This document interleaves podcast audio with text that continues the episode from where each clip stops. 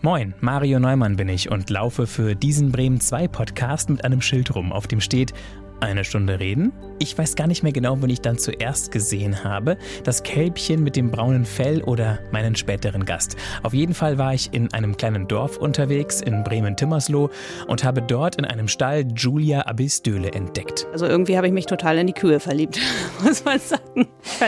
Ich bin, also Pferde, die sind ja immer ein bisschen nervös und so. Die Kühe, die haben so eine innere Ruhe und das war einfach total schön. Ihr Vater stammt aus Sardinien, die Mutter ist Deutsche. Die Eltern haben sie ermutigt und dabei unterstützt, mit Kleinkind im Ausland zu studieren. Was mich eingeengt hätte, wäre wahrscheinlich gewesen, jetzt das Auslandssemester nicht zu machen. Ich glaube, das hätte ich immer bereut. Erstmal habe ich eine ganz tolle Mutter, die sowieso auch mich immer unterstützt hat, auch ins Ausland zu gehen und die Welt zu sehen. Und mein Vater ist ja selber auch mit 18 nach Deutschland gekommen und hat sich die Welt angeguckt. Der ist auch eher neugierig. Ich glaube, die hätten eher ein Problem damit gehabt, wenn ich gesagt hätte, nee, ich mache das alles nicht, weil ich ja jetzt ein Kind bekommen hätte. Nach Timmersloh kam Julia Abisdöle mit ihrer WG. Da mochte sie schon die Kühe in der Nachbarschaft und hat auf einem Bauernhof ausgeholfen. Heute ist die Geisteswissenschaftlerin, die auch schon journalistisch gearbeitet hat, selbst Landwirtin und kann etwas gar nicht leiden. Dieser Fingerzeig auf die Landwirte. Also einmal diese Frage nach, macht ihr denn Bio? Nein, machen wir nicht aus verschiedensten Gründen. Ich glaube, wir machen es aber trotzdem gut. Und man macht es sich auch zu leicht zu sagen, dass man Bio kauft und dann wird die Welt schön und gut. Ihre Tiere liegen der Landwirtin aus Leidenschaft sehr am Herzen. Sie findet es in Ordnung, Fleisch zu essen, nur nicht, wie viel Fleisch in unserer Gesellschaft konsumiert wird. Es war toll, mit ihr eine Stunde zu reden, sogar ein bisschen mehr. Und ach, ich hätte noch ewig weiterreden können, um beispielsweise noch mehr über Kälbchen und Kühe zu lernen. Hier ist das Gespräch in eurer ARD-Audiothek. Hallo, Julia Abisdöle. Hallo. Julia mit G-I-U geschrieben, genau. nicht mit J, deswegen auch Julia und nicht Julia. Ja. Genau. Aber werden Sie von manchen auch Julia genannt, die es nicht hinkriegen mit dem Julia? Ja, das zieht sich durch mein Leben. Also genau. Oder früher dann auch mal, dass es hieß, ach, wieso nennst du dich denn Julia wie Julia Roberts oder was? Nein, nein, nein. Also das kenne ich schon. Ich werde auch Julia genannt. Mittlerweile ignoriere ich das auch. Also das darf man dann auch.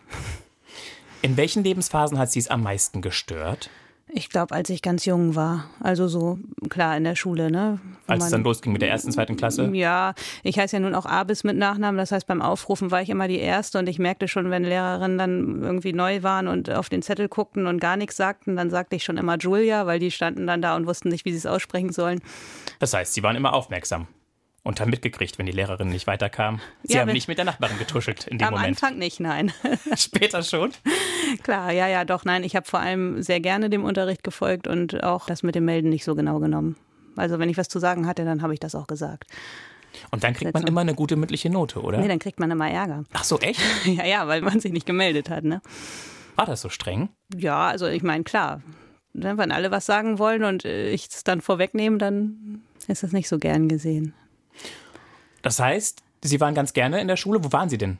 In welcher Stadt? In Hamburg. Ich bin in Hamburg aufgewachsen, bis ich 15 war. Und wir hatten eine Grundschullehrerin, die nach Frenet gearbeitet hat, ganz neu, eine sehr gute Grundschullehrerin. Und die war recht streng und darum lief das mit der Freiarbeit auch sehr gut. Und bis zur vierten Klasse war ich wirklich gerne in der Schule und danach wurde es schlechter, weil. Jetzt müssen wir einmal kurz Frenet erklären, für die, die es nicht wissen. Das ist so Lernplanarbeit. Das heißt, man bekommt einen Wochenplan und hat dann so bestimmte Aufgaben zu erfüllen und kann sich selber ein Stück weit aussuchen, wann man was wie macht. Und ich habe sehr gerne alles gemacht eigentlich in der Grundschule.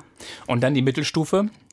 Ja. Da kam dann ja auch irgendwann die Pubertät. Genau, also da hatten wir eben nicht mehr so gute Lehrer und da bin ich auch ziemlich abgerutscht und war dann auch nicht so gut in der Schule. Da war immer noch freier Unterricht und ich habe dann eigentlich mehr so nichts getan. Und bin dann aber mit 15 nach Niedersachsen gewechselt, auf eine Haupt- und Realschule dann erstmal.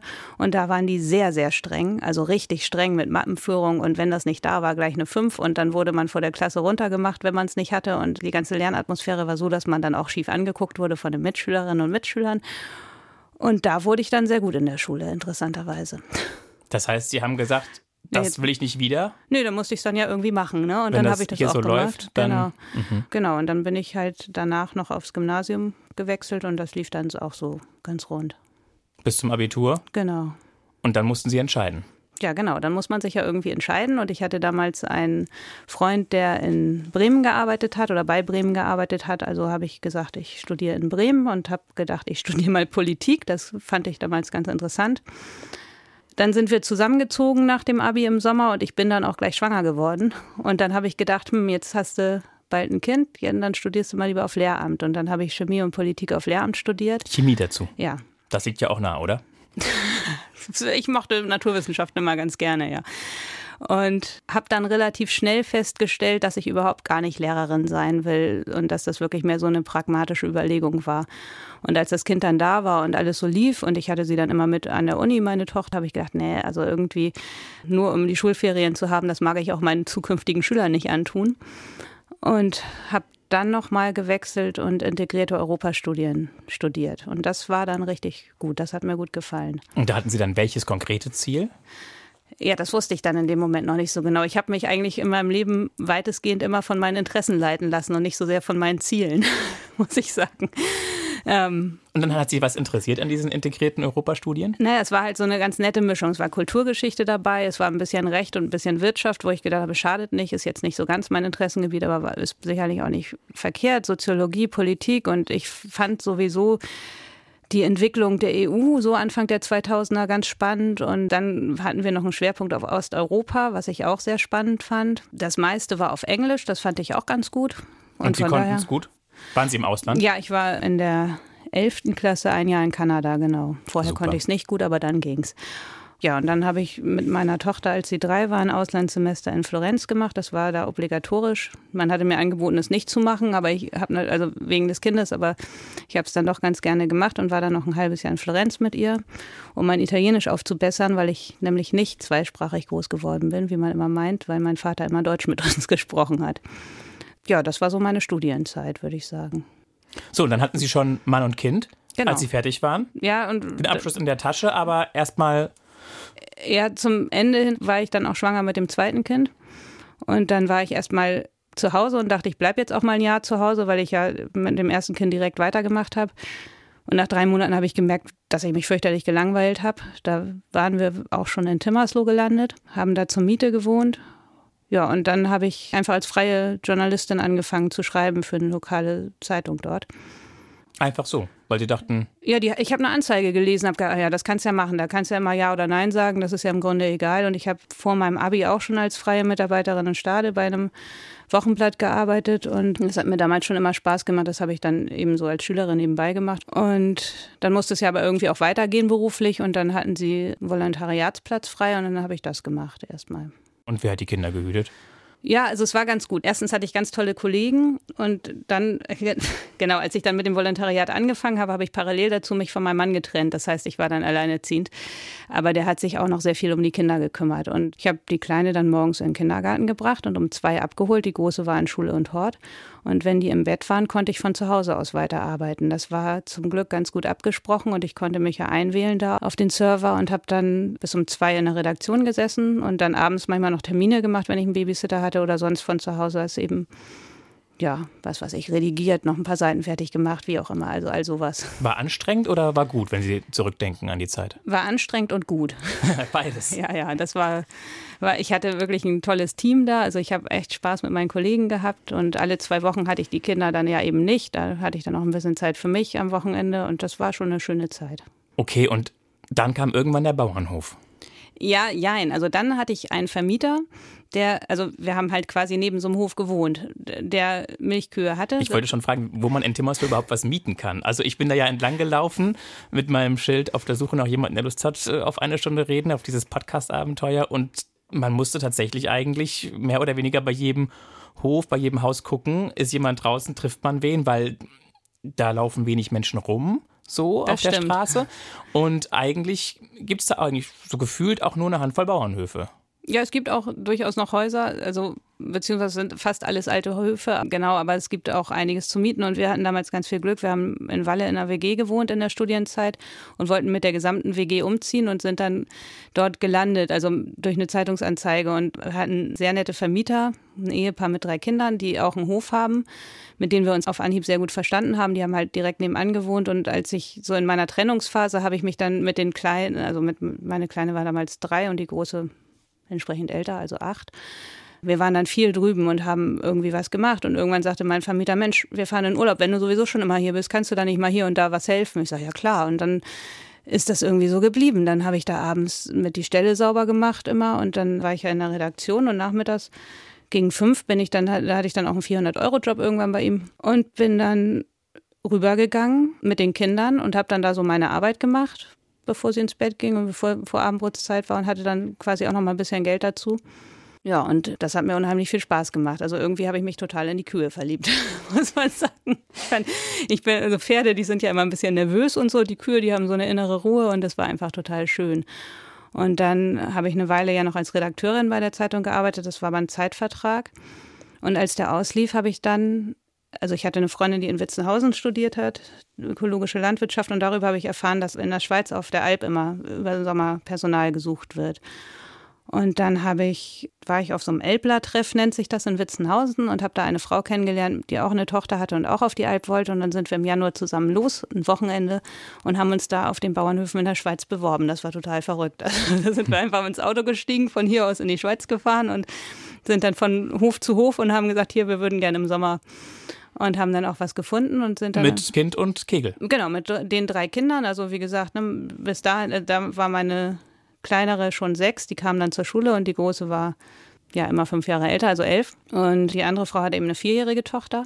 Und dann haben wir da im Sommer drei Monate auf der Alp verbracht und haben da Käse gemacht und 30 Kühe gehütet. Der Bauer und die Bäuerin haben uns relativ schnell dann auch alleine da gelassen und dann waren wir so zwei Frauen und drei Kinder und haben da, das war ein echt interessanter Sommer. Ich habe noch nie so viel gearbeitet, auch noch nie so hart gearbeitet, von morgens bis abends und es war wirklich richtig schön. So, das war. Das hört spannend. sich so an. Wow. Jetzt gucken wir kurz in ein Beutelchen mit den kleinen Fragen des Lebens.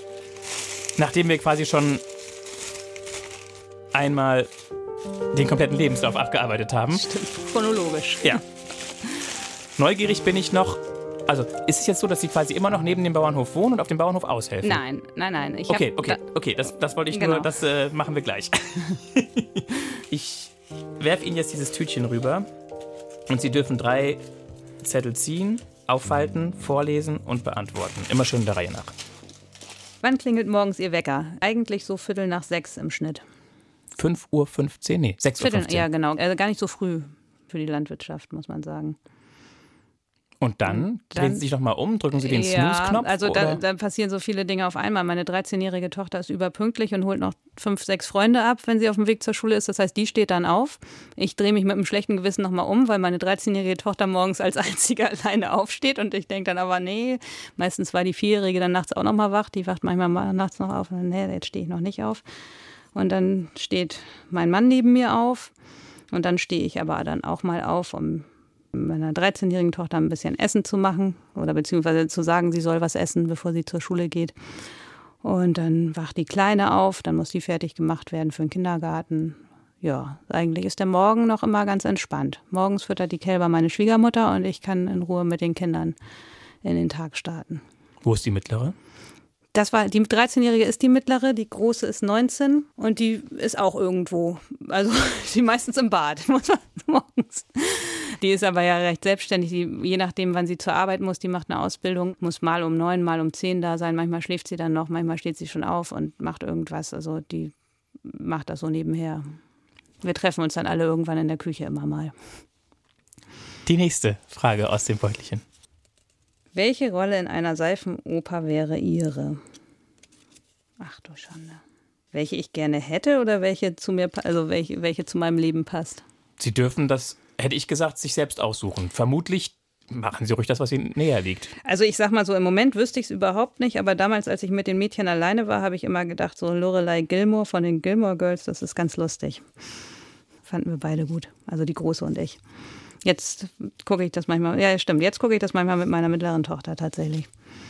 Man muss ja was finden, was beide gucken wollen. Ne? Warum gucken Sie das gern? Ach, ich weiß es gar nicht. Ich, ganz ehrlich, ich glaube, weil die Farben so schön sind. Das Also- ist legitim. Das ist so, die Bilder sind so schön, ne? Das ist so, so alles so ein bisschen herbstlich und das Dorf ist so niedlich und also so. Die Handlung ist ja mehr, naja, aber doch, das ist, die Bilder sind so schön. Kaufen Sie Gebrauchtes oder alles neu? Ich kaufe gern Gebrauchtes. Also vor allem was Kleidung angeht. Ich habe mir sogar vorgenommen, nur noch gebrauchte Kleidung zu kaufen, nachdem ich jetzt so mitbekommen habe, dass in Corona-Zeiten ganze Kollektionen einfach so geschreddert werden. Und das hat mich so entsetzt, weil ich gedacht habe, mein Gott, da setzen sich die armen Menschen hin und arbeiten für ein Apfel und ein Ei nicht mal und machen diese ganzen Sachen. Ja, und dann schmeißen wir es weg, weil es nicht mehr modern ist. Und von daher habe ich dann gesagt, ich kaufe meine Kleidung zumindest auch wirklich nur noch gebraucht. Und Sie finden auch immer was Passendes. Ja, man kann ja zum Glück auch im Internet gucken, ne, wo man wirklich gezielt eingeben kann, ich möchte einen Pullover in Größe so und so und guckt sich dann so durch. Das habe ich so ein bisschen für mich entdeckt. Aber ich brauche auch gar nicht mehr so viel, weil auf dem Hof habe ich eh Arbeitskleidung an. Ja, und dadurch habe ich den Tag über brauche ich ja gar nicht so viel. Und es hat den Nebeneffekt, dass man ein bisschen den Geldbeutel schont, oder? Stimmt, das auch, genau, das auch. Und man kann wirklich auch gute Qualität kaufen für einen Preis, wo man sonst womöglich irgendwie bei. Gezuckt hätte. Genau, ja, oder ne, und man, man kauft es halt für einen Preis, wo man, wo man sonst nur so Billigsachen bekommen hätte, die gleich wieder kaputt gehen. Ne? Lohnt sich schon. Nachhaltig. Genau. Das waren schon drei, ne? Ja. Ja, gut, dann wissen wir jetzt, dass es einen Mann gibt inzwischen wieder. Ja. Also das ist dann quasi der zweite. Genau. Es sei denn, es gab welche dazwischen. Dann wäre es der dritte oder vierte nein, nein, oder fünfte. Das ist tatsächlich der zweite. Und noch eine dritte Tochter. Genau. Die gehört zum zweiten Mann. Nein, beziehungsweise die gehört zu mir und dem zweiten Mann. Ja, nach fünf Jahren mit den Kindern alleine habe ich dann mich in einen, nicht, nicht in den Nachbarn, mit, bei dem ich gearbeitet habe, aber in einen anderen Nachbarn verliebt und ähm, ja, man lernt sich halt, das ist ja Dorf, ne? Wir sind Feiern und man lernt sich so kennen und so weiter. Und, ähm, und war das alles easy oder war das schwierig? Ähm, nein, das, also das Kennenlernen jetzt? Ja, ja, ich wollte darauf hinaus, ob, ob, also, ob der Mann auch sozusagen. Nein, der Mann war frei und hatte auch keine Kinder, was bestimmt ganz relativ gut war, weil ich ja nun Kinder hatte, beziehungsweise ich glaube, wenn beide Kinder haben, ist es schon komplizierter, das alles zusammenzubringen. Und meine Kinder waren auch irgendwie ganz zugewandt dem. Also zeitgleich, ziemlich zeitgleich hat mein Ex-Mann eine neue Frau, damals Freundin, jetzt Frau kennengelernt. Und meine Kinder waren total gespannt auf beide neuen Partner und haben es denen, glaube ich, auch wirklich leicht gemacht. Und die haben es den Kindern auch leicht gemacht. Also das war, war ganz schön, weil sie nämlich tatsächlich auch die neue Frau von meinem Mann sehr gerne mögen und meinen Mann auch mögen. Klar, es kriselt auch mal, die Kinder sind in der Pubertät und so, logisch. Aber nicht so, dass man sagt, wie man das sonst manchmal so hört, irgendwie eins der Kinder lehnt den jetzt völlig ab oder so. Die haben sich beide da auch drüber gefreut. Ist er vom Alter ähnlich? Ja, der ist so ungefähr mein Alter, also drei Jahre älter. Sie sind das wissen wir noch gar nicht. Nein, genau. Sind. Jetzt muss ich mal überlegen. Ich bin was haben wir denn? 21, ne? Ähm, 41. Damals, als Sie, das war direkt nach dem Abi, ne? Mhm. Als Sie schwanger wurden das erste Mal. Mhm. Das ist ja eigentlich eine Zeit, wo für viele dann so, wenn man auszieht von zu Hause, so die Freiheit beginnt. Bei Ihnen war das schon anders dann eben. Ja. Mit einer Tochter. Und für viele Menschen ist sowas bestimmt auch dann ein Hinderungsgrund, was zu machen, sich was zu wagen. Bei Ihnen wie haben Sie das erlebt? War das für Sie auch so? Fühlten Sie sich irgendwie eingeengt dadurch?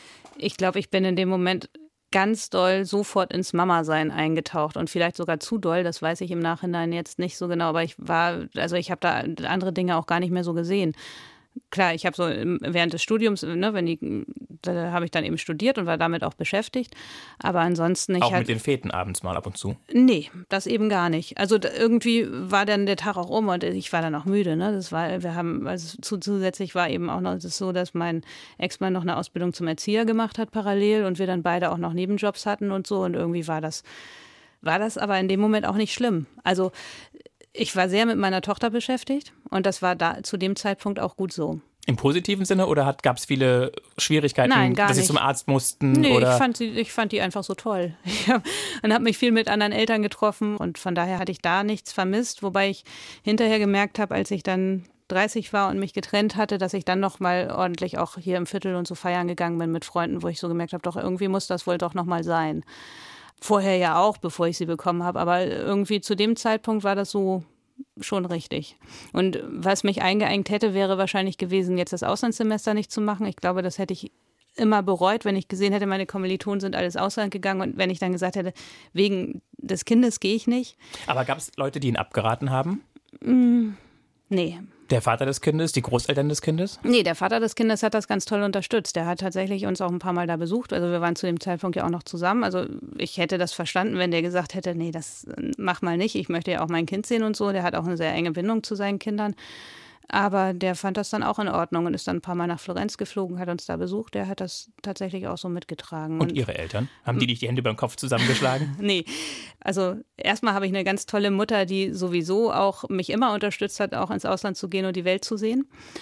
Und mein Vater ist ja selber auch mit 18 nach Deutschland gekommen und hat sich die Welt angeguckt. Der ist auch eher neugierig. Ich habe auch einen tollen Vater, muss man dazu sagen. Das wollte ich damit nicht sagen. Aber nee, im Gegenteil. Also mein Vater ist mit mir dann auch ein Wochenende nach Florenz gefahren, weil geflogen, weil mein Italienisch nicht gereicht hat, hat eine Wohnung und einen Kindergarten mit mir gesucht, weil ich brauchte dann ja auch einen Kindergartenplatz für, für, für Chiara. Und meine Mutter ist dann in der ersten Woche oder in den ersten beiden Wochen auch mit mir nach Florenz gekommen, damit wir uns einleben können. Und da hatte ich dann auch ein bisschen Unterstützung. Die fanden das gut, dass ich das gemacht habe. Ich glaube, die hätten eher ein Problem damit gehabt, wenn ich gesagt hätte, nee, ich mache jetzt gar nichts mehr oder ich mache das alles nicht, weil ich ja jetzt ein Kind bekommen hätte. Ich glaube, das hätten sie eher seltsam gefunden. Also haben Sie es auch ein bisschen von denen, oder? Dass Sie so eine ja, wie soll ich das sagen, so eine engagierte, fast unbremsbare Persönlichkeit sind. Ja, so weit würde ich gar nicht gehen. Also ich kann auch sehr bequem sein, muss man sagen. Ne? Ich glaube, zumindest habe ich so eine gewisse Weltoffenheit von meinen Eltern sicherlich. Also meine Mutter ist, ist wirklich so der Typ, wieso soll das denn nicht gehen? Es ist bei ihr so ein Grundsatz, das kann einen als Kind mal wahnsinnig machen, aber es ist eigentlich gar nicht schlecht. Also dieses, probier es doch erstmal aus, wieso soll das denn nicht gehen? Sie sind die wievielte? Die erste von dreien. Und Ihr Papa hat Ihre Mama kennengelernt in Norddeutschland? Genau, nachdem er eben irgendwie dann hier als, ja. als, als, Gast, als Gastarbeiter, ja. genau. Der ist damals als Gastarbeiter von der Lufthansa hergeholt worden, nach hm. der Berufsschule. Und dann durfte er die Flugzeuge warten, oder? Nee, ich glaube, ich weiß gar nicht, was er bei der Lufthansa gemacht hat. Als ich Kind war, hat er in einer Firma für Diamantwerkzeuge in der Versuchsabteilung gearbeitet, ist Werkzeugmacher gelernter und was der bei der Lufthansa genau gemacht hat, weiß ich gar nicht, ehrlich gesagt. Aber da ist er gekommen und ist dann relativ schnell aus dem Wohnheim ausgezogen, weil er gesagt hat, wenn er in Deutschland ist, möchte er eben auch Kontakt zu Deutschen haben und ist dann zur Untermiete bei der einer Freundin meiner Oma eingezogen. Und meine Oma hat dann quasi meiner Mutter von ihm erzählt. Und darüber haben meine Eltern sich dann kennengelernt. Wie das Leben eben so spielt. Genau.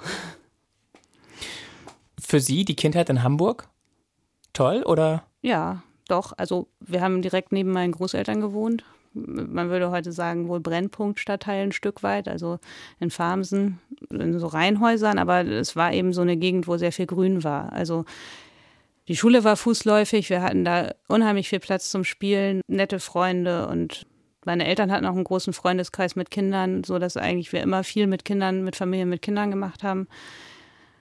Ja, war schon schön. Was hat Ihre Mutter gemacht, beruflich? Die ist Sozialpädagogin. Spannend. Ja. Und arbeitet sie noch? Nee, die ist gerade in Rente gegangen jetzt letztes Jahr, genau. Aber die ist immer noch sehr engagiert. Die macht ganz, ganz viel bei den Omas gegen rechts. Ich weiß nicht, vielleicht sagt Ihnen das was. Und da hat sie, als sie davon gehört hat, fand sie das ganz toll und hat dann zu der Gründerin in Deutschland Kontakt aufgenommen, die ja auch aus Bremen ist hier. Hat jetzt ganz viele Regionalgruppen gegründet, also so rund um Hamburg und so. Und die machen ganz viel. Und ihr Papa ist irgendwann wieder nach Sardinien der gegangen. Der ist zur Rente wieder nach Sardinien gegangen, genau. Ohne Mama. Ja, die hatten sich kurz vorher getrennt. Also da war ich aber auch schon erwachsen. Also Für Sie nachvollziehbar oder eigentlich unnötig? Ach, ich glaube, das passiert oft, ne? dass man sich so, wenn die Kinder aus dem Haus sind, irgendwie auseinanderlebt. Ich glaube, dass, dass es das so ein bisschen war. Und fanden Sie es schade, dass er jetzt dann so weit weg ist? Oder? Ja, das finde ich, das ich schade. Also so, als dass sie sich getrennt haben, das finde ich überhaupt gar nicht schlimm. Aber dass er jetzt zurückgegangen ist, also gerade jetzt in Corona-Zeiten fand ich das schon sehr hart, weil man sich ja so gar nicht sieht. Ne? Also sonst ist er regelmäßig noch hergekommen. Also ich glaube, der ist jetzt sechs Jahre, nee, 2012 ist er, glaube ich, hingegangen. Dann war schon so alle halbe Jahr, haben wir ihn eigentlich, glaube ich, gesehen. Die letzten zwei Jahre fand ich das schon ziemlich hart. Jetzt war schön, dass wir mal wieder hin konnten. So, und da haben Sie mir erzählt, da waren Sie ein bisschen überrascht, dass Sie durch halb Europa fahren konnten, ohne groß kontrolliert zu werden, was Corona betrifft. Allerdings, ne? ja. Also wir waren dann geimpft und hatten alle unsere Nachweise mit und meine Tochter, die ja noch nicht geimpft wurde, die war getestet. Wir mussten dann auch ein Formular ausfüllen in Italien, wo wir den, die Grenze übertreten würden und so weiter. Das haben wir dann im Vorfeld alles gemacht und wir wurden gar nicht kontrolliert und auf der Fähre nach Sardinien wurde dann auf dem Rückweg, haben sie dann irgendwie Fieber gemessen mit so einem Ding, wobei sie das meiner Tochter auch bloß an den Arm gehalten haben. Das war schon verrückt. Also wenn man darüber nachdenkt, was im Moment sonst so alles getestet wird und so, in der deutschen Grenze wurde nicht kontrolliert, die Schweizer haben nicht kontrolliert. Also es und das finden Sie so ein bisschen, was äh, denken Sie, wenn Sie das so erleben? also wenn ich darüber nachdenke, wie viel Zeit meine Kinder zu Hause verbracht haben und wie viel. Weil die Schule nicht ging. Ja, weil die Schule nicht ging und wie viel die zurückstecken mussten und wie es den älteren Menschen in den Heimen ging, die keinen Besuch bekommen haben und, und, und. und Dann ärgert es Sie, dass es jetzt ja, so leichtfertig. Also ich finde, wir sind noch nicht ganz so weit. So wie ich das gehört habe, ich weiß es ja jetzt nicht genau, aber war es letztes Jahr auch nicht unbedingt so dolle mit den Kontrollen, als es so mittendrin war. Und jetzt steigen die Zahlen, vielleicht auch jahreszeitbedingt, man weiß es ja immer alles nicht, aber vielleicht auch wegen, wegen Krankheiten, die wieder mit eingeschleppt werden. Und irgendwie stört mich das schon, weil, weil ich denke, dass es eine Menge Leute gibt, die sich an die Regeln halten und die die darunter leiden und gerade auch bei Kindern. Wir haben meine Kinder hatten das gut, ne? Wir sind draußen auf dem Land und wir, die konnten jederzeit raus und so. Das war eigentlich überhaupt kein Problem. Aber es gibt ja auch Kinder, die da irgendwie in Hochhaussiedlungen sitzen. Und dann denke ich, ist es eigentlich schon in der Verantwortung der Staaten, die uns ja auch schließlich diese ganzen Restriktionen da aufbürden, zu Recht, ähm, zu gucken, dass es. Ja, zu gucken, dass, dass es dann auch läuft. Also dann vielleicht mal ein paar mehr Grenzbeamte aufzustellen. Das muss dann eigentlich auch drin sein. Denke ich so. Wann glauben Sie, ist es überstanden? Ach, ich weiß es auch nicht. Ich glaube, wir sind so. Ich, manchmal habe ich das Gefühl, dass bestimmte Dinge jetzt noch passieren, weil sich keiner so recht traut, wieder loszulegen auch. Also ich kann es nicht sagen. Ich, ich habe ja auch keine Ahnung, ob es nochmal wieder Mutationen gibt und wie sehr nervt es Sie auf der Skala von 0 bis oder von 1 bis 10? Ach, weiß ich auch nicht. Irgendwie, das ist ja tagesformabhängig, aber ich glaube nicht sehr viel mehr als 6. In meinem persönlichen Leben ist das, ich, hab, ich persönlich habe gar nicht viele Einschränkungen. Durch die Arbeit ja nicht, wir arbeiten zu Hause. Ja. Ins Kino gehen Sie eh nicht so oft? Doch, ins Kino gehe ich eigentlich sehr gerne. Das hat mir tatsächlich auch gefehlt. Ja, ach ja, doch, also solche Sachen oder mal feiern und mal tanzen gehen und so, das fehlt mir schon doch. Und ist jetzt Ihr Mann derjenige, dem der Hof gehört? Genau. Das heißt, Sie haben in einen landwirtschaftlichen Betrieb eingeheiratet. Genau. Mit wie viel Kühen? Mit 70 Kühen ungefähr. Das ist so eher, eher klein bis mittlerer Betrieb. Ja, genau. Ne? Das ist eher klein, also gerade für hier. Aber also die Bremer Betriebe, die sind ja alle auch gar nicht so groß. Bevor wir gleich über die Milchwirtschaft sprechen, gucken wir kurz in den Koffer. Da sind zwölf Gegenstände drin und Sie dürfen sich einen aussuchen, zu dem Sie was sagen können, mit, ja, der Sie irgendwie anspricht, mit dem Sie was verbinden. Also, ich sehe schon, Sie haben etwas, ein Büchlein in der Hand. Genau, was auch immer. Also ein Büchlein, wobei ich das nicht genommen habe, weil es ein Büchlein ist, sondern weil Zeit für Neues draufsteht. Und ich glaube, dass Neues in meinem Leben immer auch eine große Rolle spielt. Also ich mag Neues. Ich habe auch, glaube ich, nicht das größte Durchhaltevermögen. Also, wobei doch, wenn es drauf ankommt, schon, aber mir wird auch langweilig, wenn ich lange Zeit nichts Neues erlebe. So, ich brauche schon noch immer mal wieder. Das muss gar nichts Großes sein. Das kann auch mal irgendwie einfach nur ein schöner Urlaub sein. Das kann auch mal ein überraschender Besuch von jemandem sein. Wenn mir plötzlich jemand ein Schild mit Zeit, eine Stunde Zeit zum Reden hinhält, dann ist das auch was Neues. Aber grundsätzlich mag ich Neues, glaube ich. Gab es auch schon mal Momente, wo was Neues, was Schwieriges war? Ja, klar. Was Neues ist, kann auch immer was Schwieriges sein. Man sucht sich ja auch nicht alles was Neues aus. Aber ich hatte noch keinen Moment, wo ich gesagt habe, ich kann damit nicht umgehen. Also irgendwie ging es ja immer weiter und ich habe auch irgendwie, glaube ich, so eine Einstellung zum Leben, dass ich immer denke, ja gut, ich lebe ja sowieso und alles andere drumherum wird schon irgendwie laufen. Also als ich allein mit den Kindern war und noch in der Ausbildung, da habe ich auch zeitweise unter Hartz-IV-Niveau gelebt vom Geld her. Und wir hatten trotzdem eine schöne Zeit. Also ich habe irgendwie so wenig, also finanziell habe ich überhaupt gar keine Angst abzustürzen, weil ich immer denke, ja, das geht schon irgendwie. Und auch sonst denke ich, es gibt eigentlich nicht so Nein, das stimmt nicht. Also ich habe schon mhm. Angst vor bestimmten Dingen. Also vor allem, ne, dass den Kindern was passieren könnte oder so. Ich glaube, dann wäre wirklich vorbei. Aber so im Großen und Ganzen, wenn was Neues auf einen zukommt, doch ich glaube, meistens denke ich, schafft man das schon irgendwie. Es geht ja irgendwie immer weiter. Und was wäre das nächste Neue, was Sie sich wünschen würden? Es gibt ein paar Projekte auf dem Hof, die mein Mann und ich so andenken. Und die wünsche ich mir, dass wir da vorankommen. Das ist nicht immer ganz einfach, voranzukommen, weil ja auch der Alltag da ist und dann immer gar nicht so viel Zeit ist, noch was Neues auszuarbeiten. Aber da gibt es so ein, so ein paar Dinge. Ich glaube, im Moment sind es vor allem so Sachen, die mich an der Arbeit mit den Kühen und so weiter, wo ich denke, da gibt es noch einiges. Zu optimieren. Ja, wobei, was ich gar nicht mehr habe, früher habe ich auch gerne viel in der Welt rumgeguckt. Das, also tue ich immer noch in Form von Urlaub, aber ich habe überhaupt gar kein Bedürfnis mehr, woanders zu sein, als da, wo ich bin. Ob das mit dem Alter, mit dem Ort, sicherlich hat es mit dem Mann zu tun. Ja, aber so, da wo ich bin, möchte ich schon bleiben. Da brauche ich nichts Neues mehr. Also Sie wollen nicht mehr, Sie müssen nicht mehr umziehen. Auf gar keinen Fall. Mhm. Auch nicht, wenn Sie irgendwann mal in der nachberuflichen Phase sind? Nö, also ich glaube, ich möchte da alt werden, wenn ich da jetzt so gucke und dann stelle ich mir vor, dass ich mich da mal auf die Bank setze. Ich möchte noch eine Menge reisen. Das möchte mein Mann zum Glück auch. Also wenn wir irgendwann nicht mehr arbeiten sollten, sollte das mal vorkommen, man weiß es ja nicht, werden wir sicherlich noch einiges sehen wollen von der Welt. Aber ich glaube, so äh, als Basis sozusagen ist das schon der Ort, wo ich sein möchte. Gibt es den Wunsch von Eltern, die einen landwirtschaftlichen Betrieb besitzen und betreiben, dass Kinder da einsteigen? Oder gibt es den ich glaube, grundsätzlich gibt es den schon. Und ich glaube auch, dass mein Mann den für unsere Tochter, also die ist ja jetzt vier, auch ein Stück weit hat. Aber ich glaube nicht, dass er den so stark hat wie einige andere vielleicht. Ich glaube auch, dass er tatsächlich einfach auch möchte, dass seine Tochter glücklich ist.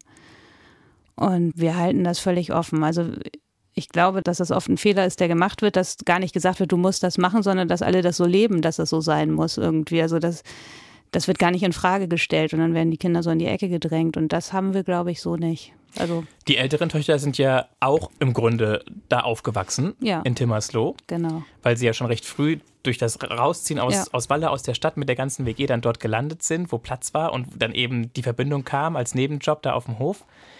Haben die Interesse? Ja, die haben Interesse im Moment so auf dem Hof zu wohnen, aber die haben kein Interesse an der Landwirtschaft. Also die Große macht ja eine Ausbildung zur Bestatterin, die ist sowieso jetzt schon mit was anderem beschäftigt und die Jüngere, die zurzeit möchte sie Pilotin werden, ob das so bleibt, man weiß es nicht, aber sie die ist definitiv auch keine Landwirtin. Wie ist der Alltag? Also was, was sind für Sie so die typischen Dinge am Tagesablauf? Den mhm. Wecker wissen wir schon, 6.15 Uhr. Genau. Also das Frühstück irgendwann haben alle gegessen und die, die aus dem Haus sein müssen, sind aus dem Haus, sprich genau. die drei Kinder. Ja, das Schöne ist, dass mein Mann und ich morgens immer noch Zeit zum Frühstücken alleine haben. Das ist so ein bisschen unsere Zeit. Da sitzen wir dann gemütlich da, lesen auch noch ein bisschen Zeitung und unterhalten uns. Und dann hat er draußen relativ viel zu tun und ich habe entweder drin noch was zu tun oder ich helfe draußen mit oder ich mache eben auch den Bürokram, die Buchhaltung und so weiter und damit habe ich auch immer viel zu tun. Dann kommen die Kinder so nach und nach nach Hause. Dann ist ein bisschen Zeit. Muss jemand Mittag machen? Wir essen abends Mittag, weil wir so unterschiedlich alle nach Hause kommen und uns das schon wichtig ist, dass wir zusammen essen. Und deswegen essen wir dann abends. Und dann geht für mich eigentlich die, also arbeite ich auf dem Hof vor allem nachmittags. So gegen halb fünf geht es dann so richtig los. Bis um? Nicht so lange, also bis um sieben. Genau, sind so die sind so die Arbeiten mit den Kühen, die ich dann noch mitmache. Ansonsten macht mein Schwiegervater ja sehr viel und mein Mann. Melken? Melken brauchen wir gar nicht mehr. Das hat sich erledigt. Wir haben seit einem, zwei Jahren, einem Jahr einen Melkroboter, etwas über einem Jahr. Das war auch so eine Erneuerung, die mein Mann und ich gemeinsam dann in Angriff genommen haben, wo wir gesagt haben, das möchten wir gerne haben, weil die Kühe dann eben entsprechend gehen können, wann sie wollen. Die laufen dann da einfach hinein? Genau, die gehen dann irgendwie zwei, drei, vier Mal am Tag da rein, je nachdem, wann es drückt. Oder ja, genau. Und das Ding setzt sich schon selbst aufs Euter? Genau. Da fährt dann so ein Arm unter die Kuh, mit dem Laser wird dann erkannt, wo das sitzt. Der kennt auch die Kühe, der berechnet dann auch sämtliche Daten und so weiter, sodass wir im Computer auch immer gucken können, was bei welcher Kuh gerade so los ist. Wahnsinn. Ja, ist ganz das schön. Heißt, woran erkennt der Roboter, welche Kuh da jetzt steht? Die hat ein Halsband. Da ist so ein Transponder dran und damit kommuniziert er dann. Raffiniert, oder? Hm, ist ganz gut.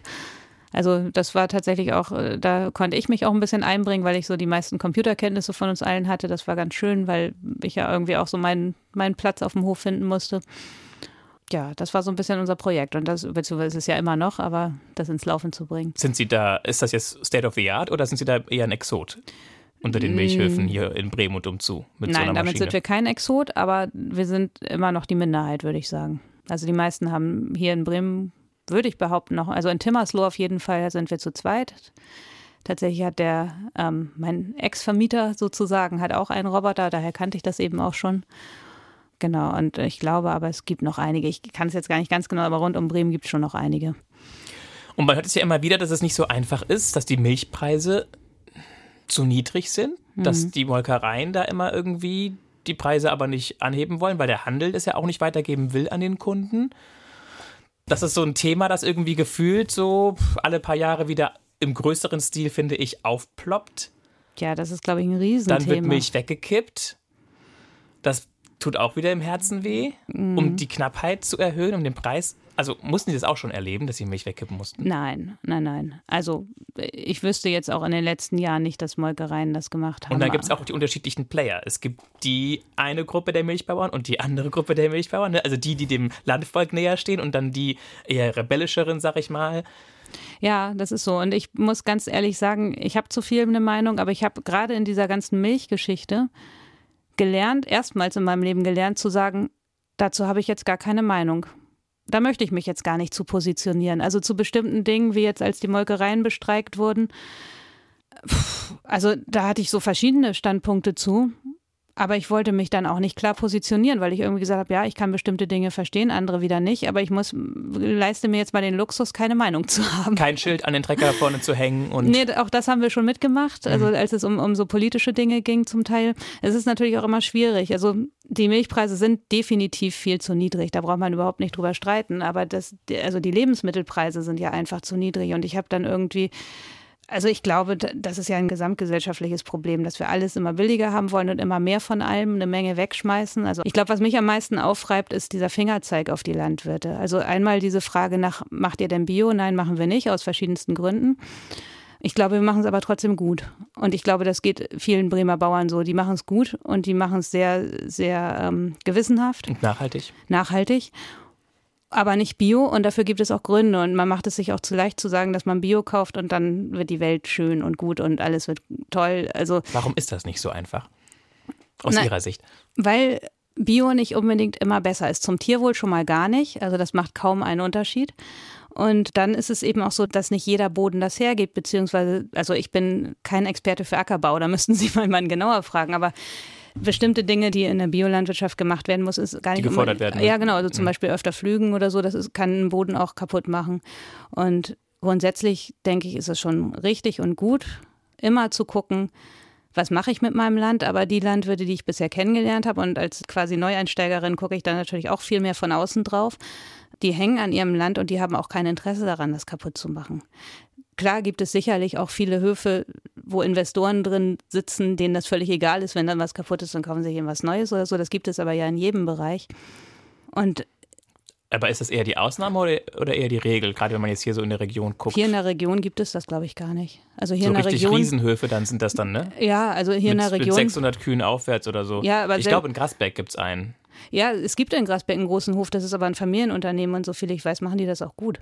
Also die haben zwar viele Kühe, aber ich, auch das ist ja immer so ein Irrglaube. Also es gibt ja Höfe mit 200, 300, ich habe auch mal eine Weile auf einem Hof mit 300 Kühen gemolken und der Landwirt, der hat einen unglaublich guten Blick auf seine Kühe und denen ging es wirklich gut und wenn die groß sind, ist das für die Tiere nicht automatisch schlecht, weil die werden trotzdem in Gruppen gehalten. Also man hält keine 300 Kühe in einem Stall, sondern die sind dann auch in Gruppen aufgeteilt und Groß und Klein sagt nichts. Also es gibt ja auch, ich habe auch schon Bergbauern in der Schweiz gesehen, wo die Kühe ohne Wasser angebunden stehen im Sommer im Stall. So. Das, das sagt eben überhaupt nichts über das Tierwohl aus. So einfach ist es nicht. Und ich glaube, es ist für Verbraucher auch eigentlich überhaupt nicht zu managen, zu sagen, ich kaufe jetzt nur so ein, dass es mir gut geht. Oder dass ich es richtig mache, Oder, ja, genau, dass, dass, es, dass es mir damit gut geht. Ja. So. Ja. Interessant. Aber was sind das dann für Menschen, wenn die ihre Kühe im Sommer ohne Wasser anbinden? Die haben das schon immer so gemacht. Ach so. Und die, es bisher immer funktioniert. Dann, die kommen dann ja auf die Weide zwischendrin, aber dann sind sie ja auch immer wieder entweder tagsüber, wenn es heißt, es werden die halt tagsüber reingeholt oder dann sind dann, die stehen dann da im Anbindestall und das sind dann ja auch Alpen, die sind in den Bergen und da kommt eventuell gar nicht genug Wasser hin. Das ist dann auch schwierig, da Wasser hinzubringen. Das bisschen Regenwasser ist schon Und dann müssen die halt nachts trinken, wenn sie auf der Weide sind. Da haben sie dann eine Tränke und dann stehen sie danach aber zwölf Stunden ohne Tränke da. Also auf der Alp, wo ich war, hatten die Wasser für die Kühe tagsüber, das war aber eher die Ausnahme. Das ist dann die gute Alpenmilch. Das ist, ist so, ja, es ist nicht so einfach, dass man sagen kann, die Großen sind die Bösen. Wir wollen ja. nicht größer werden, wir sind ganz glücklich damit, klein zu sein, aber man kann auch nicht sagen, je mehr Kühe man hat, desto schlechter ist es, oder? Sie haben eben gesagt, äh, Frau Abistöhle, dass Bio was das Tierwohl betrifft, keinen Unterschied mache. Die meisten Menschen, die aber Bio kaufen, stellen sich das, denke ich, schon so vor, dass das Tier glücklicher war, wenn es eben dann als Biofleisch mhm. in der Theke landet. Warum ist es aus Ihrer Erfahrung eben nicht der Fall? Also ich spreche jetzt nur für Milch und Rindfleisch, weil ich von Schweinehaltung und von, von Hühnerhaltung überhaupt nicht genug Ahnung habe, als dass ich mich da öffentlich zu äußere. Da habe ich hm. sicherlich auch eine Meinung zu, aber das würde ich jetzt, also da sage ich jetzt mal gar nichts zu. Das geht jetzt wirklich hier um unsere Milch und so weiter. Und die Richtlinien sind einfach nicht so anders. Und auch diese Frage nach, kommen die Kühe auf die Weide oder nicht, lässt sich nicht so einfach beantworten. Also wir, unsere Kühe kommen noch immer im Sommer auf die Weide. Ich kenne aber auch Bauern, die das nicht machen, die aber wunderschöne große Offenstelle haben, wo es den Kühen auch wirklich gut geht. Und ich habe die Erfahrung gemacht, bei uns ist es tatsächlich so, wenn wir die Türen und Tore offen lassen, dann kommen die nach zwei, drei Stunden auch wieder rein, wenn es ihnen zu warm wird, wenn es ihnen zu kalt wird. Ich meine, wir sitzen manchmal auch lieber in der Wohnung, ganz ehrlich, das sind ja quasi sozialisierte Tiere. Selbst da kann man nicht sagen, ein Hof, der seine Kühe nicht auf die Weide lässt, den Tieren geht es deswegen schlecht. So ist es. Man muss halt viel genauer hingucken. Woran erkennt man, ob es einer Kuh gut geht oder nicht? Also ich glaube, wenn sie gesund ist, wenn sie gut läuft, wenn, wenn sie gut glänzt. frisst, ja, das ich, Kühe sind eigentlich mehr so Schweine, die drecken sich auch ein. Das hat nicht unbedingt was zu sagen. Aber die großen Probleme sind oft, dass sie Probleme an den Füßen haben oder so. Wenn sie humpeln, dann geht es ihnen natürlich nicht gut. Wir haben so Sensoren, das haben die meisten anderen auch. Da sehen sie, wie viele Minuten am Tag die wiederkauen. Daran kann man auch sehr gut erkennen, wie es ihnen geht. Und ja, so. Das heißt, weil die Kriterien zum Tierwohl nicht so unterschiedlich sind. Das heißt, auch in der konventionellen Landwirtschaft hat man logischerweise schon deswegen, weil man von den Tieren ja lebt oder mit den Tieren lebt, Verantwortung dafür, dass es den Tieren gut geht. Und die Richtlinien, die das dann eben bio machen, machen es nicht, so habe ich sie verstanden, dass es den Tieren besser geht, sondern die legen halt noch mehr Wert auf gewisse andere Stellschrauben an den Rahmenbedingungen, damit es eben noch ökologischer, also noch weniger unterstützende, weiß ich nicht, Düngegeschichten oder Chemiegeschichten oder Medikamentgeschichten. Das ist zumindest, was der Laie sich alles vorstellt. Also viele Biolandwirte machen das ja aus ideologischen Gründen und natürlich sorgen die auch dafür, dass es ihren Tieren sehr gut geht, weil das gehört ja zusammen. Denen geht es darum, im Einklang mit der Umwelt und auch mit ihren Tieren zu leben und den Tieren geht es sehr gut. Aber wenn man jetzt Bio beim Discounter kauft, dann sind das oft eben auch reine Profithöfe und da weiß man es eben auch nicht. Also das, das ist so dieser Punkt. Natürlich gibt es eine Menge Familienbetriebe, die Bio machen und denen es vor allem ums Tierwohl geht. Das wollte ich damit nicht sagen. Ich wollte damit nur sagen, dass es eben bei konventionellen Landwirten oft ähnlich ist. Und wenn man jetzt auf der Ebene der, der Familienbetriebe guckt, macht es, glaube ich, keinen Unterschied, denn wir leben mit den Tieren zusammen.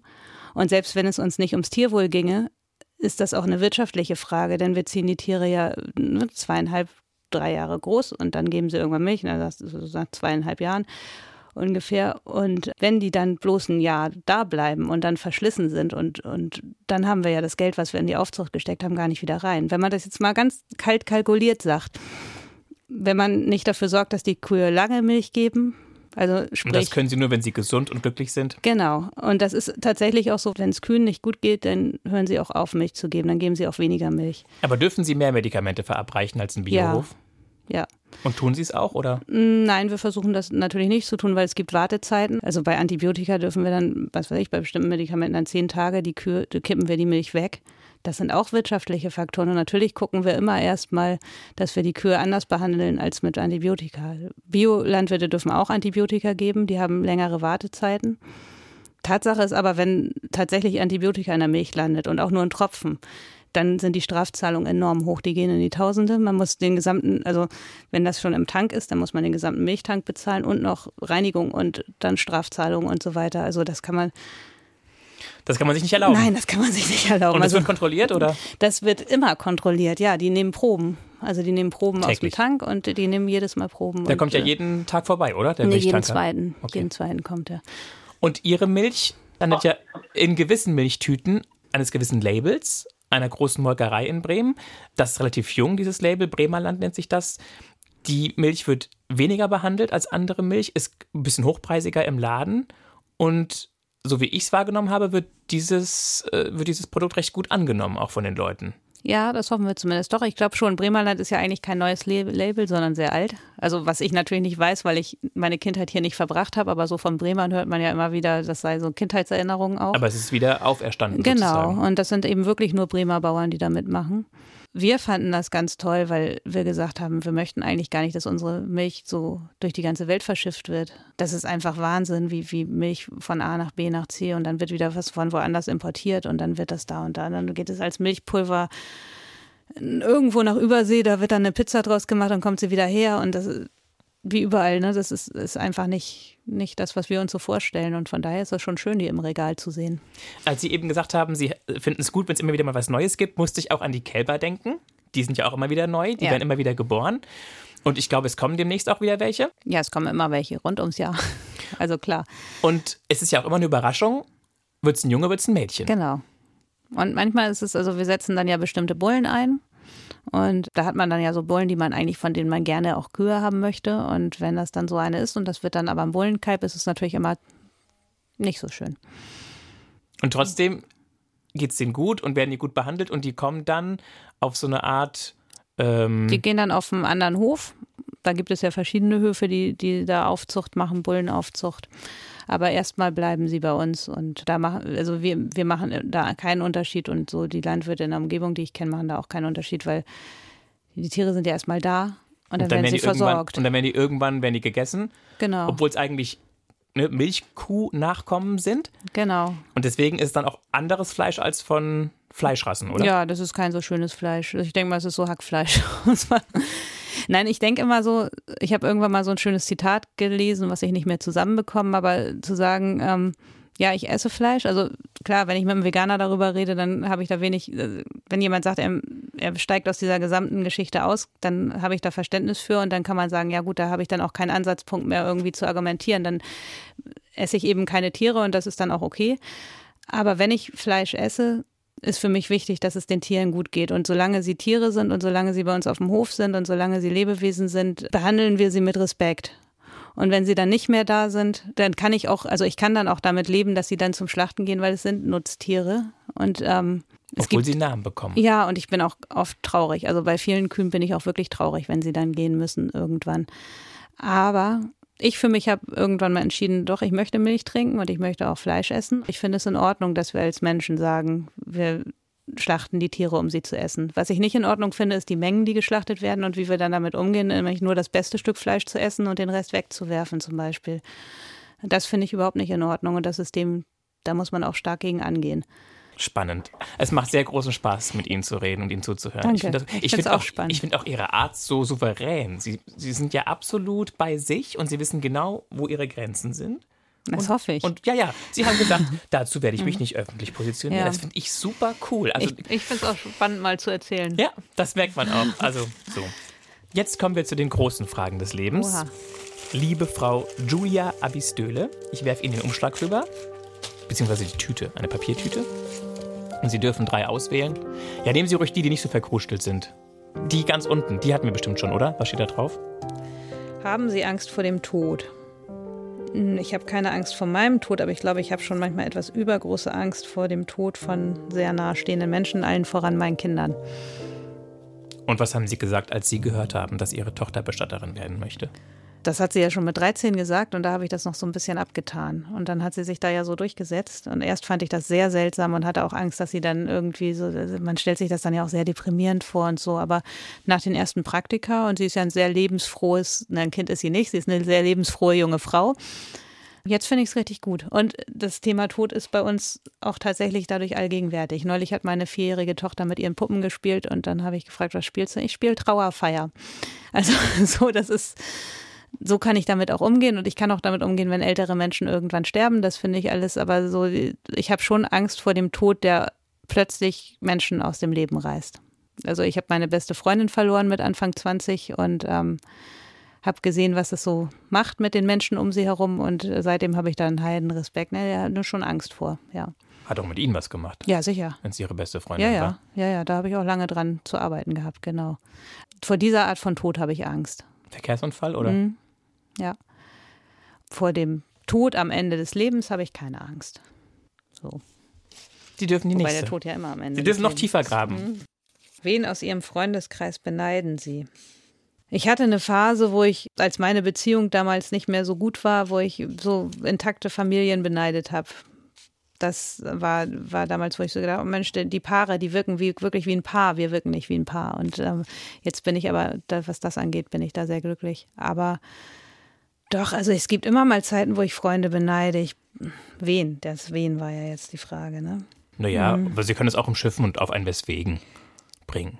Also ich habe eine sehr gute Freundin, Sarah, und die hat mich mein Leben lang begleitet und die hat auch eine ähnliche Geschichte wie ich, ähnliche Dinge gemacht wie ich. Und die ist sehr intelligent und die kann sich sehr gut positionieren. Und um diese Art beneide ich sie manchmal. Weil sie in ihrer Selbstwahrnehmung meinen, dass es bei ihnen nicht ganz so ja, stark. Ja, nee, genau. Also sie, die weiß, glaube ich, oft eher, die hat, glaube ich, einen anderen moralischen Kompass als ich und geht den Weg dann auch irgendwie auf diese Art und Weise. Und die hat sich viel getraut, ist auch viel gereist und hat, ich habe immer das Gefühl, die hat mehr, mehr Positives bewegt. Vielleicht ist es das, was ich an ihr beneide. Aber vielleicht ist beneiden auch das falsche Wort. Ich begleite sie, also ich kriege ja immer viel von ihr mit und ich glaube, ich begleite das eher wohlwollend. Also ich finde das toll. Ich weiß jetzt nicht, ob ich das auch haben wollen würde, aber ich finde das toll, wie sie so ist. Vielleicht ist es das viel mehr. Ich glaube, eine dürfen wir noch, eine oder? Eine dürfen wir noch, genau. Oh, die ist gemein. die ist gemein. Was war Ihr größter Fehler? Legen Sie sie zur Seite und gucken Sie mich an, dann sprechen Sie stärker ins Mikro. Ja, okay. Wa wa ähm, warum ist die gemein? Weil man, weil man das weil eigentlich. Weil das sehr intim ist, finde okay. ich. Und ehrlich gesagt weiß ich gerade auch noch gar keine Antwort darauf. Ich glaube, ich bin so der Typ Mensch, der aus jedem Fehler irgendwie versucht, was Gutes zu drehen, ehrlich gesagt, und zu sagen, okay, das war damals zwar falsch, aber mein größter Fehler. Ich glaube im Nachhinein, ich habe damals, als ich mich sehr auf meine kleine Familie und meine Tochter konzentriert habe, als ich angefangen habe zu studieren und meine damaligen besten Freunde sind woanders hingegangen zum Studieren, habe ich mich sehr zurückgezogen und auf, auf meine Dreierfamilie dann konzentriert und sehr wenig Kontakt zu den beiden gehabt. Und meine eine Freundin ist dann ja kurz darauf beim Autounfall gestorben. Und das war sicherlich ein Fehler. Also ich glaube, dass, dass wir noch eine Menge schöne Zeit vorher hätten haben können. Und jetzt habe ich aber zu der zweiten davon, wir waren zu dritt, einen sehr guten Kontakt und wir sehen uns auch relativ häufig. Kannten Sie sich aus der Kindheit auch schon? Nee, erst ja. vom Studium her. Nee, nee, aus der, seit der 8., 9. Klasse, als ich dann aufs Land gezogen bin. Genau. Nach Stade. Genau. Und ähm, das habe ich oft bereut. Da habe ich oft gedacht, Mensch, irgendwie war das zum Schluss, sind wir, sind wir so jeder, wobei das wahrscheinlich auch normal ist im mhm. Leben, dass man dann irgendwie jeder so seine Dinge macht. Aber wir hätten, glaube ich, tatsächlich noch mehr, so in, den, in der letzten Zeit vor ihrem Tod hätten wir noch viel mehr zusammen machen müssen. Ja. Ja. Lassen wir so stehen. Genau. Letzte Runde. Oh Mann. Ich würde am liebsten gar nicht aufhören, mich mit ihm zu unterhalten. Julia Abestöhle. Also, das war damals eine Umstellung für Sie, oder? Als es rausging aus der Großstadt, aus der Reihenhaussiedlung nach Stade. Warum? Wer hat die Entscheidung getroffen? Ihre Eltern wollten dahin. Wir haben ja neben meinen Großeltern gelebt vorher in Hamburg und die sind verstorben. Meine Mutter hat die noch beide gepflegt vorher und dann nach war es, glaube ich, so, dass meine Eltern gerne auch ein eigenes Haus haben wollten. Ich, wie gesagt, man kriegt das als Teenager auch nur die, die Beweggründe auch immer nur so am Rande mit. Man ist ja mit ganz anderen Dingen beschäftigt. Und durften Sie mitreden oder wurden Sie nicht gefragt? Doch, wir sind dann rausgefahren und haben uns verschiedene Häuser angeguckt und ich glaube, wir fanden das in dem Moment alle ganz toll. Und ja, also es, normalerweise würde man ja sagen, als Teenager ist dann das Stadtleben ja, eigentlich sollte man ja als Kind auf dem Land sein und als Teenie in der Stadt, aber im Nachhinein hat sich das als ganz gut erwiesen, weil die Partys auf dem Land echt viel besser waren. Also dann sind meine Freunde aus der Stadt tatsächlich gekommen, um mit uns auf dem Land Party zu machen. So. Und ähm, so wie das Klischee ist auch ein bisschen mit viel Alkohol oder so? Ja, oder? Ja, ja, doch, also so richtig, ne? Wir hatten da so eine Dorfdisco in der Nähe und da sind wir dann auch gerne hin und das war auch richtig lustig. Aber ihre Abstürze waren immer noch so, dass sie wieder Ja, ich bin ja so ein Vernunftsmensch. Weich ne? gelandet ich sind. bin ja, ich brauche ja immer so ein bisschen so eine Restkontrolle, von daher war das alles nicht dramatisch, nee. Aber es war schön, es war eine schöne Zeit da und wir hatten dann auch, wir haben da auf dem Dorf gewohnt und waren so eine Gruppe von Jugendlichen, die sich alle ganz gut verstanden haben. Meine Schwester war auch dabei und mein Bruder ist ein bisschen jünger, der nicht. Und das war schon eine nette Zeit. Und ja, klar, als wir dann gegangen sind, flossen Tränen, logischerweise, aber wir haben das schon mitentschieden. Ich weiß nicht, wie meine Eltern das entschieden hätten, wenn wir Nein gesagt hätten, ob die gesagt hätten, gut, das haben wir jetzt für uns entschieden. Aber wir hatten nicht das Gefühl, dass wir da irgendwie machtlos in eine neue Situation. Keiner von uns. Ein Stück weit hat sie, sie ja auch schulisch, salopp gesagt, fast Voran. gerettet. Ja, glaube ich auch dass dann zwar Dabei, da diese, diese Härte und Klarheit und Strenge war in, in Niedersachsen, aber das war das, was dann bei Ihnen das war gut. gefruchtet hat. Wobei mhm. das total verrückt ist, weil in Hamburg hatten wir so eher linke Lehrer und die haben uns eine Menge über Gesellschaft beigebracht und über Demokratie und über Mitreden und, und gesellschaftliches Engagement und das, äh, also. Das spielte aber, dort gar keine Rolle. Nee, gar nicht. Aber es ist natürlich fürs Schulsystem nicht brauchbar, weil unser Schulsystem das nicht hergibt. Aber fürs Leben hat mich das natürlich wahrscheinlich oder höchstwahrscheinlich, gut, ich habe jetzt den Schulabschluss, den ich habe, den hätte ich da vielleicht nicht geschafft, weil ich mich da habe hängen lassen, wer weiß das schon. Aber ich glaube, fürs Leben habe ich tatsächlich in Hamburg dann von den Lehrerinnen dort mehr gelernt. Was ich mich gefragt habe, hat das auch was mit der Heimat Ihres Vaters zu tun, dass Sie aufs Land gezogen sind? Kommt der, also ich meine, Sardinien ist jetzt ja nicht so der riesen Industriestandort. Es ist eine wunderschöne Insel, auf der viele Urlaub machen, ja. unterhalb von Korsika, ungefähr genauso groß. Nee, größer. Ein bisschen teurer. Ja, ja. In Südeuropa wird sowieso mehr Geld auch für Essen ausgegeben. Mhm. Ganz schön, ne? Ja. Es ist mir dieses Mal im Urlaub auch so aufgefallen, da brauchten wir irgendwie Hackfleisch und das wurde dann an der Theke frisch zubereitet. Das sieht man hier gar nicht. Und da habe ich gedacht, ja, genau, also ich sehe das Stück frisches Fleisch. Und was man hier im Hack hat, weiß man ja zum Teil gar nicht. Was, was man kannst du erahnen. Ja, ja. genau. Nee, glaube ich nicht, dass es an meinem Vater lag. Also mein Vater ist so Hamburger durch und durch gewesen. Der ist ja nach Hamburg gekommen und der hat Hamburg geliebt. Das haben meine Eltern, denke ich, schon so zusammen entschieden und sicherlich hatte das auch, also Häuser in Hamburg sind ja auch so gut wie nicht zu bezahlen. Das wird auch eine Rolle gespielt haben, dass sie dann so, so den Speckgürtel so ein bisschen abgegrast haben. Und was verbinden Sie mit der Heimat Ihres Vaters? Ist es auch ein Stück weit bisschen Ihre Heimat oder ist für Sie Sardinien einfach nur ein Urlaubsort? Nee, ich, ich, also ich finde das tatsächlich sehr schwierig, weil wir ja nicht zweisprachig groß geworden sind. Und für mich, also dieses Mal war mir das ganz deutlich nochmal. Ich habe da eine Menge Gefühle auf Sardinien äh, zu dieser Insel. Also die, die ist mir unheimlich wichtig und das ist auch nicht nur ein Urlaubsort, aber ich tauche da natürlich nicht ins Leben ein. Und es ist auch so, dass meine Familie dort mir sehr wichtig ist. Ich sie aber im Grunde gar nicht so gut kenne, weil dann widersprachliche Barrieren da sind. Das ist schon sehr zwiegespalten. Und es ist sowieso zwiegespalten, weil wir dort ja immer die Deutschen sind, was wir ja auch sind. Aber hier in meiner Kindheit und Jugend das dann oft auch hieß, wir seien die Italiener und das ist so ein bisschen ja, könnte eine gespaltene Persönlichkeit rauskommen. Ne? Nein. Also ganz ähm, leicht äh, haben Sie noch, ne? Ja, das ist jetzt, glaube ich, noch vom Urlaub. Ach so, okay. Ja, nein, also Sardinien ist mir schon wichtig. Aber ähm, als ich in Florenz war mit meiner Tochter, habe ich festgestellt, dass Italien nicht so der Ort ist, wo ich leben wollen würde also die Art, wie dort Kinder großgezogen werden und so weiter, das ist, entspricht mir einfach nicht so. War Ihnen zu schrill? ist vielleicht das richtige Wort. Gut. Und dass Sie jetzt nicht mehr journalistisch weitergearbeitet haben, weil sich alles eben anders ergeben hat und entwickelt hat. Wie ist das für Sie? Ein bisschen schade. Ich glaube, das Thema ist auch noch nicht abgehakt. Also im Moment schreibe ich eine Kolumne für die Kundenzeitschrift der Roboterfirma, unseres Make-Roboters. Da schreibe ich so eine Kuhlumne. das macht mir auch Spaß. Aber im Moment ist mir das, also der, das, was wir zu Hause haben, wichtiger, also unser Hof und die Tiere. Aber ich denke mal, wenn die Kinder älter sind und mehr Zeit ist, werde ich sicherlich, also das, das Thema Schreiben und überhaupt so journalistisch arbeiten, das ist für mich noch nicht vorbei. Also wir stehen ja auch tausend Möglichkeiten. Ist jetzt gerade nicht wichtig, aber es ist auch nicht weg. Und ist der Melkroboter der Grund, weswegen Sie guten Gewissens in Urlaub fahren können, oder?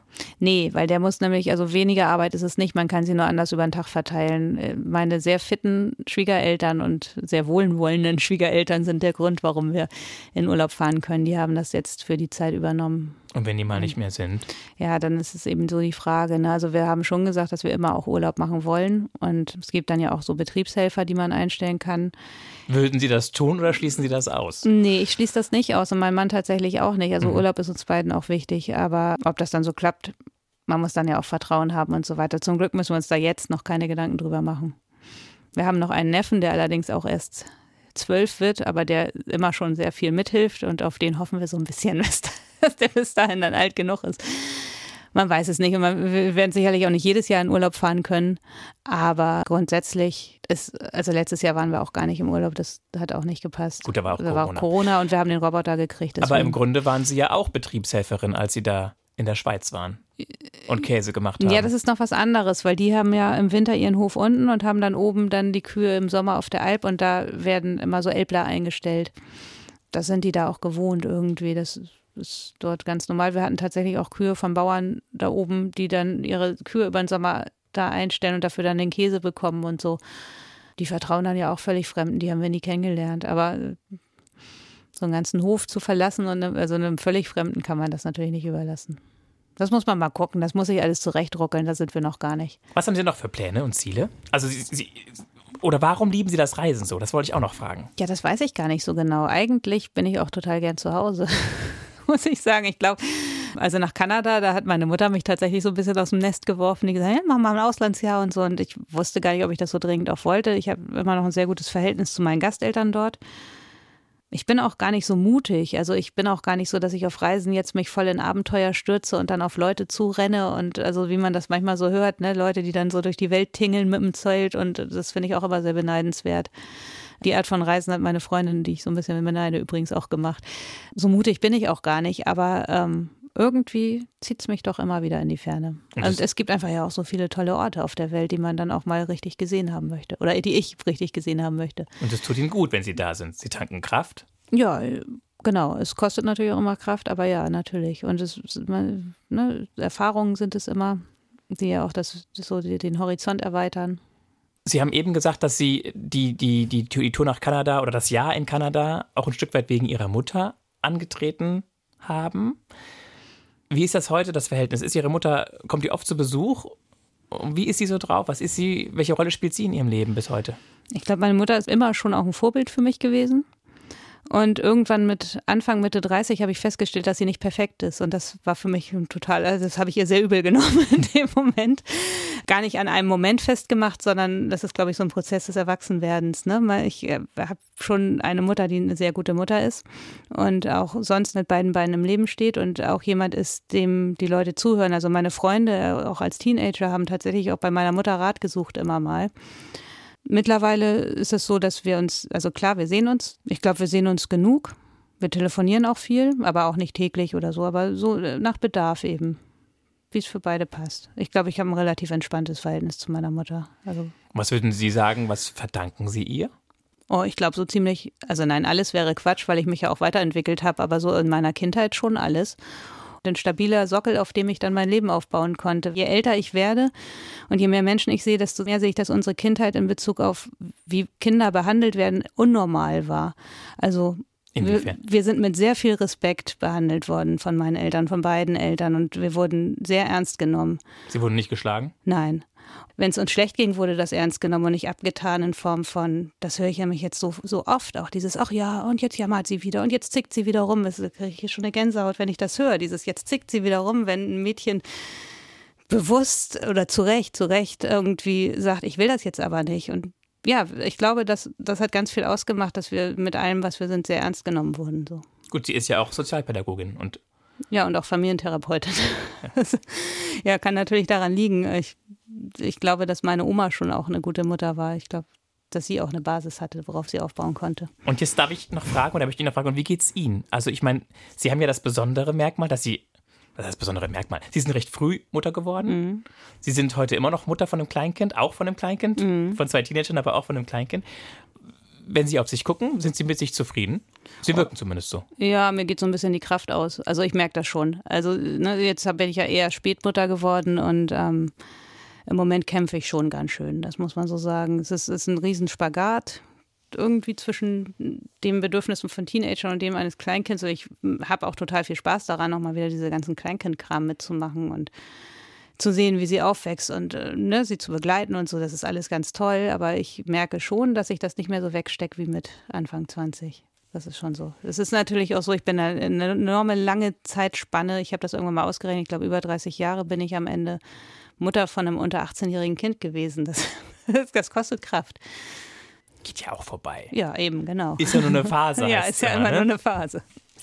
Gut, und Ihre Schwiegereltern sind ja auch da. Genau, die sind auch Nicht da. nur für den Hof, mhm. auch für die Lütsche. Genau, ja, genau. Die kann da ja auch aber mal rüber und so. Und in so einem Dorf, ich muss ja sagen, dass ich von Timmersloh sehr beeindruckt war, wie offen und freundlich und zugewandt die Menschen dort sind. Ja. Ich hätte das da anders erwartet, dass man da eher so ein bisschen, was wollen die jetzt da mit ihrem Mikro und ihrem Schild und da ist noch eine Kamera, was soll das denn hier? Im Gegenteil, die waren alle sehr, sehr nahbar ja. Und erstmal wohlwollend. Ich kann mir vorstellen, dass es die Nähe zur Stadt ist, dass die, zumindest die Jüngeren, also in der Generation meines Schwiegervaters, die waren ja noch in der Grundschule dort in Timmersloh, aber später mussten die ja dann auch, auch der musste später noch wieder nach, nach Bremen zur Schule dass die alle ja in Bremen zur Schule gehen und dort eben auch mit unterschiedlichsten Menschen zu tun haben, aber trotzdem auch sehr bodenständig sind. Das liebe ich ja auch so in der Landwirtschaft und an den Menschen, die, mit denen man zu tun hat, die schweben nicht so in anderen Sphären und philosophieren und theoretisieren so vor sich hin, sondern das hat so ein bisschen mehr Hand und Fuß.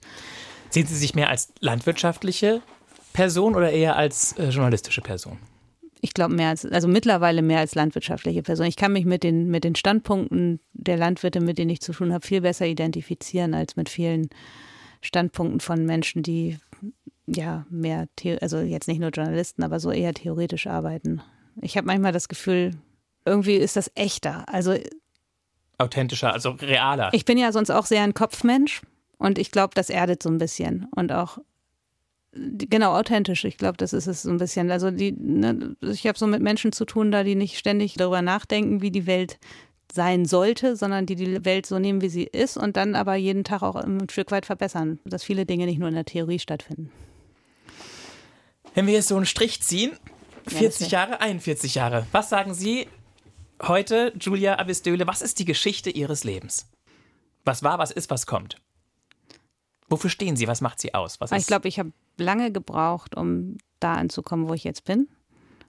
Und ich bin auch froh, dass ich so, äh, ich glaube, Schlangenlinien sind die Geschichte meines Lebens. Ich bin ja doch immer Schlangenlinien gegangen. Und jetzt ist das ganz schön, so angekommen zu sein. Also was, was kommt, ist so ein bisschen, ich möchte eigentlich, dass es jetzt eigentlich so ein Stück weit so bleibt, wie ich mir das jetzt so vorstelle. Noch, ich möchte noch viel erleben, aber ich bin jetzt so irgendwie so ein bisschen zu Hause angekommen. Ab und zu noch ein bisschen was Neues? Genau, ab und zu noch ein bisschen was Neues, aber so vom, vom Leben her und vom Lebensstil her und von, von meiner Familie her, mein Mann, meine Kinder, das darf jetzt alles so bleiben und sich so weiterentwickeln. Ganz herzlichen Dank, Julia Abistöle, dass Sie sich Zeit genommen haben, dass Sie, ich fand, dass Sie mutig waren, auch wenn Sie sagen, Sie sind gar nicht, also grundsätzlich sind Sie vielleicht nicht immer überall mutig, aber das fand ich von Ihnen schon ziemlich mutig, zu sagen, ich lasse mich darauf ein, eine Stunde reden. Das fand ich auch mutig. Sehen Sie, sind wir uns einig. Ich wünsche Ihnen alles Gute. Danke. Für Haus und Hof, für Kinder und Mann, für Eltern und Schwiegereltern, für Freunde und Bekanntschaften. Ja. Und ich hoffe jetzt, ich habe mich nicht um Kopf und Kragen geredet. Ich glaube nicht. Wer weiterhören möchte, der findet hier in der ARD Audiothek noch andere spannende Gespräche mit starken Frauen und starken Männern, die ihre Standpunkte haben, auch ihre Fragezeichen. Es ist eigentlich jedes Gespräch, was wir bisher gehabt haben in unserer Serie Eine Stunde reden, beim Zuhören ein Gewinn. Ich bin Mario Neumann. Wir hören uns.